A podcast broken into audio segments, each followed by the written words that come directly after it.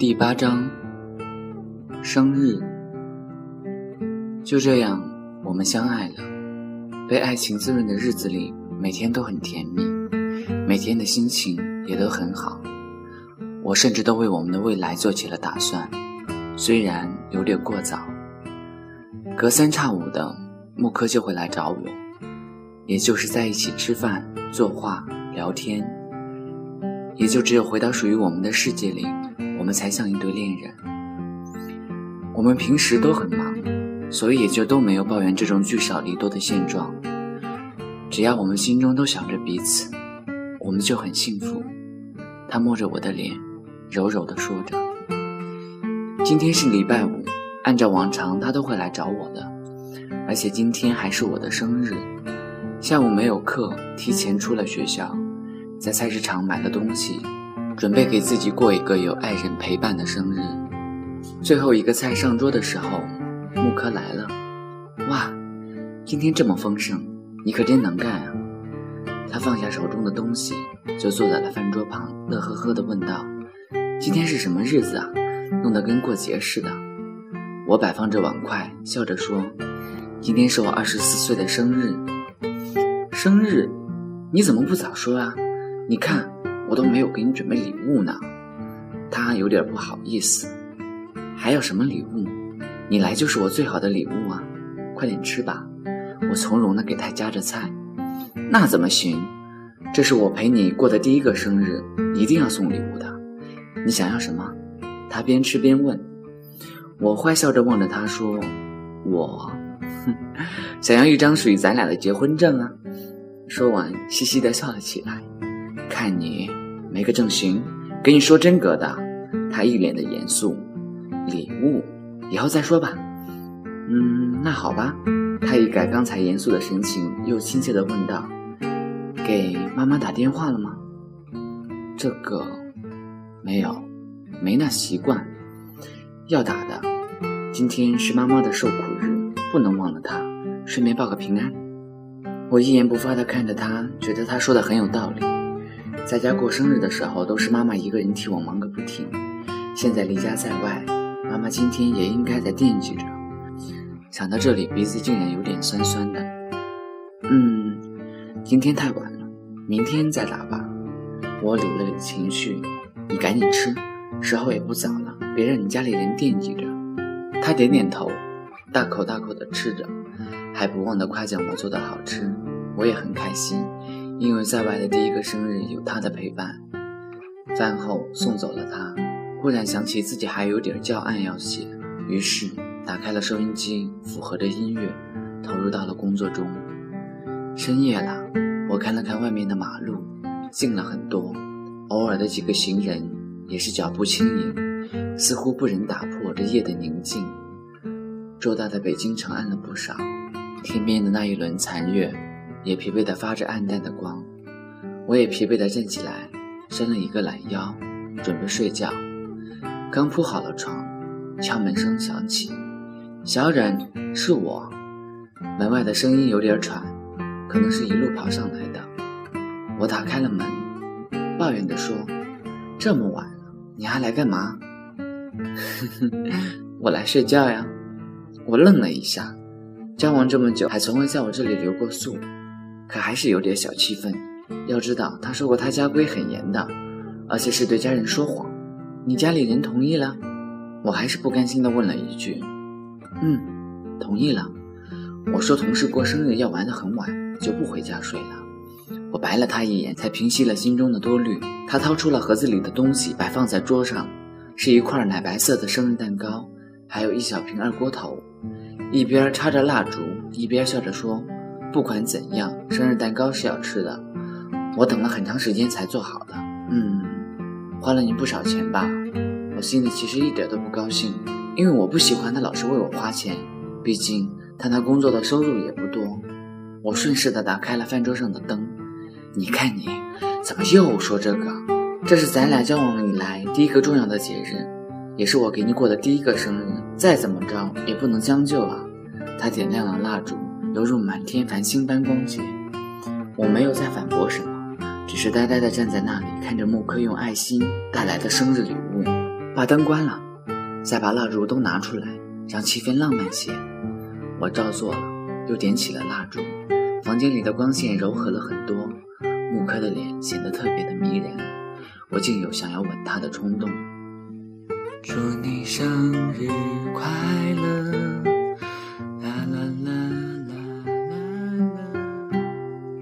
轻声地哼唱着生日歌，我静静地享受着这份感动，一时竟处在那儿，一声不吭的。快过来吹蜡烛了。他朝我摆了摆手，我微微的闭上眼睛，许了一个关于我俩的愿望，一口气吹灭了蜡烛。我满含眼泪的看着他，他露出一脸幸福的微笑。那一晚，我们又喝了酒，头微微的有点晕。我记得是木科扶我上的床，替我脱的衣服，我俩挤在一个被窝里。当他的身体贴着我的时候，我清醒了不少，心狂跳个不停。尤其是碰到他下体的时候，我的大脑像充血般的兴奋起来，我无法入眠了，更不能翻身，背对着他，因为他抱得我很紧，像个孩子拼命抓着心爱的玩具一样疼爱。你还没睡啊？他似乎察觉出了什么，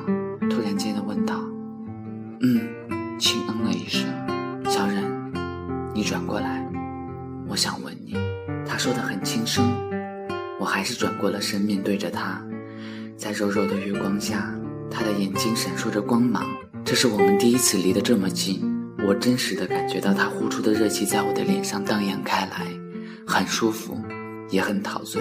闭上眼睛，什么都不要说。我闭上了眼睛，他呼出的气越来越近，接着他的嘴巴贴了上来，我像触电般的颤了一下，享受着那份柔软的湿润。而此时。我完全的沉浸在他进攻时的热吻中，接着下巴，接着胸部，再接着，他的嘴巴每吻一个地方，我都好像探索到了人体的另一种结构一样。还很清楚的记得，他进入我身体的那一刻，喊着我的名字，在夹杂着酒精带来的晕眩，我疯狂的回应着他，而我忍受着从未有过的撕心裂肺的痛，心里是不痛的。是无法言表的情感，就好像女人为男人付出自己身体的那般心甘情愿，那印在床单上鲜红的血迹斑斑，就是我们爱情最好的见证吧。早上被刺眼的阳光唤醒了，看了看一旁的木柯还在熟睡，不忍吵醒他，就轻声的起床准备早饭。回想着昨晚发生的那一切，还有隐隐作痛的身体。心里还是挺开心的，其实，因为我们成了真正的恋人。我甚至想象着以后会有很多个像今天这样的早晨。我做好早饭等他起床，忽然被后面的一双强有力的手抱住，不准动，你被我绑架一辈子。我痴痴地笑了笑，说了声我愿意。他松开了手，关切地问道：“还疼吗？”我有点害羞，不碍事的。赶紧洗洗吃早饭了，在饭桌上我不怎么敢看他，毕竟这是我人生的第一次，有点害臊吧。等下记得要给妈妈打电话啊。嗯，吃好就打。他夹了一块榨菜到我的碗里，又接着说：“打完电话后我带你去个地方。”我没做应答的看了他一眼，静静的期待着这个惊喜。公用电话是在公寓一楼的小卖部，我照着记下的电话号码。拨通了小五家的电话，喂，哪位？多么熟悉的声音啊！是小五，是我，小忍。我按耐不住内心的激动，是小忍，你总算打电话回来了。在北京好吗？昨天的生日怎么过的？在外面想家吗？有没有人欺负你？他一连串的关心让我倍感温暖。我颤抖的说着，都好，一切都好。嗯，过年回家吗？不一定的，这个要看情况。他哦了一声，听出一丝失望。此时我望了木柯一眼，他面带微笑的说了声：“妈妈听呀。”我这才明白过来。小五，让我妈来接电话，她刚还在我家呢，估计没走远。电话那头是他呼喊着妈妈的声音。不久，也听到了那久违而亲切的声音。小忍，妈来了，同样是关心的语调。妈，身体好吗？累不累啊？都挺好的。昨天你生日怎么过的？我还在跟小五说来着，怕你一个人在外面过得不好。过得很好，在这边我认识了一个朋友，和我一起过的。那就好。谈女朋友了吗？可要抓紧了，小五都要当爹了。挂了电话，我平复了一下心情。小五就是那个你在老地方的朋友吗？他抚摸着我的肩膀问道：“是的，他快当爹了，过得挺好的。放心吧，还有我在你身边呢。走，我带你去那个地方。”我依旧的没有问，坐在他自行车的后座上，任他带着我去任何地方。一路上，他一直不停地唱着歌。自行车行驶在郊外的土路上，一眼望去都是田地，有种家乡的味道。终于明白了木柯的良苦用心，他知道我一定很怀念家乡的。我心里暖暖的贴在他后背上，感受着梦境一般的幸福。到了，他停稳了自行车，我跳了下来，仔细观察着这个地方。一条不宽的河流横躺在眼前。河水清澈见底，岸边是掉秃了叶子的垂柳，好似头发般的垂到水里，随着河流抖动着。我的心情好到了极点，感激地看着木柯。喜欢这里吗？会不会让你感觉在家里？我连忙地点着头，在岸边的石头上并肩地坐着，我把头歪在了他的肩膀上，看着远方，默不作声，内心是清楚的。木柯为我做的每一件事，都是多么的用心。而对他，我能做的却很少，因为我是一个不懂得表达爱的人。只有下定决心，用心乃至生命的去爱他。我唱首歌给你听。嗯，我闭上了眼睛。他唱的是邓丽君的《月亮代表我的心》，附和着温柔的秋风，很动听。我陶醉了，真的很幸福。别睡着了，会着凉的。我去小便一下。他拍打着身上的尘土，转到了树的那边。我还在说，你何必要走那么远？他说太近了别扭，真觉得他有时像个孩子一样淘气。他走到我的跟前，突然单膝跪在地上，吓了我一跳，忙着起身来问他干什么。他笑笑摊开了攥在手掌里的东西，一个用柳条做成的戒指，一本正经地说道：“萧然，你愿意嫁给我吗？”我看着他，扑哧地笑出声来，把手伸向了他，我愿意。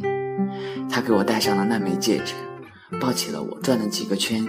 我赶忙的挣扎开来，毕竟这是在外面，被人看到也是不好的。回去的路上，他显得异常的开心，真的像那种对女朋友求婚成功的男人一样喜不自已。而我摸了摸套在无名指上的草戒，也是一种无法言表的开心。就这样，我们小心翼翼的爱着，在外人面前，我们是好朋友。在我家里，我们才是真正的爱人。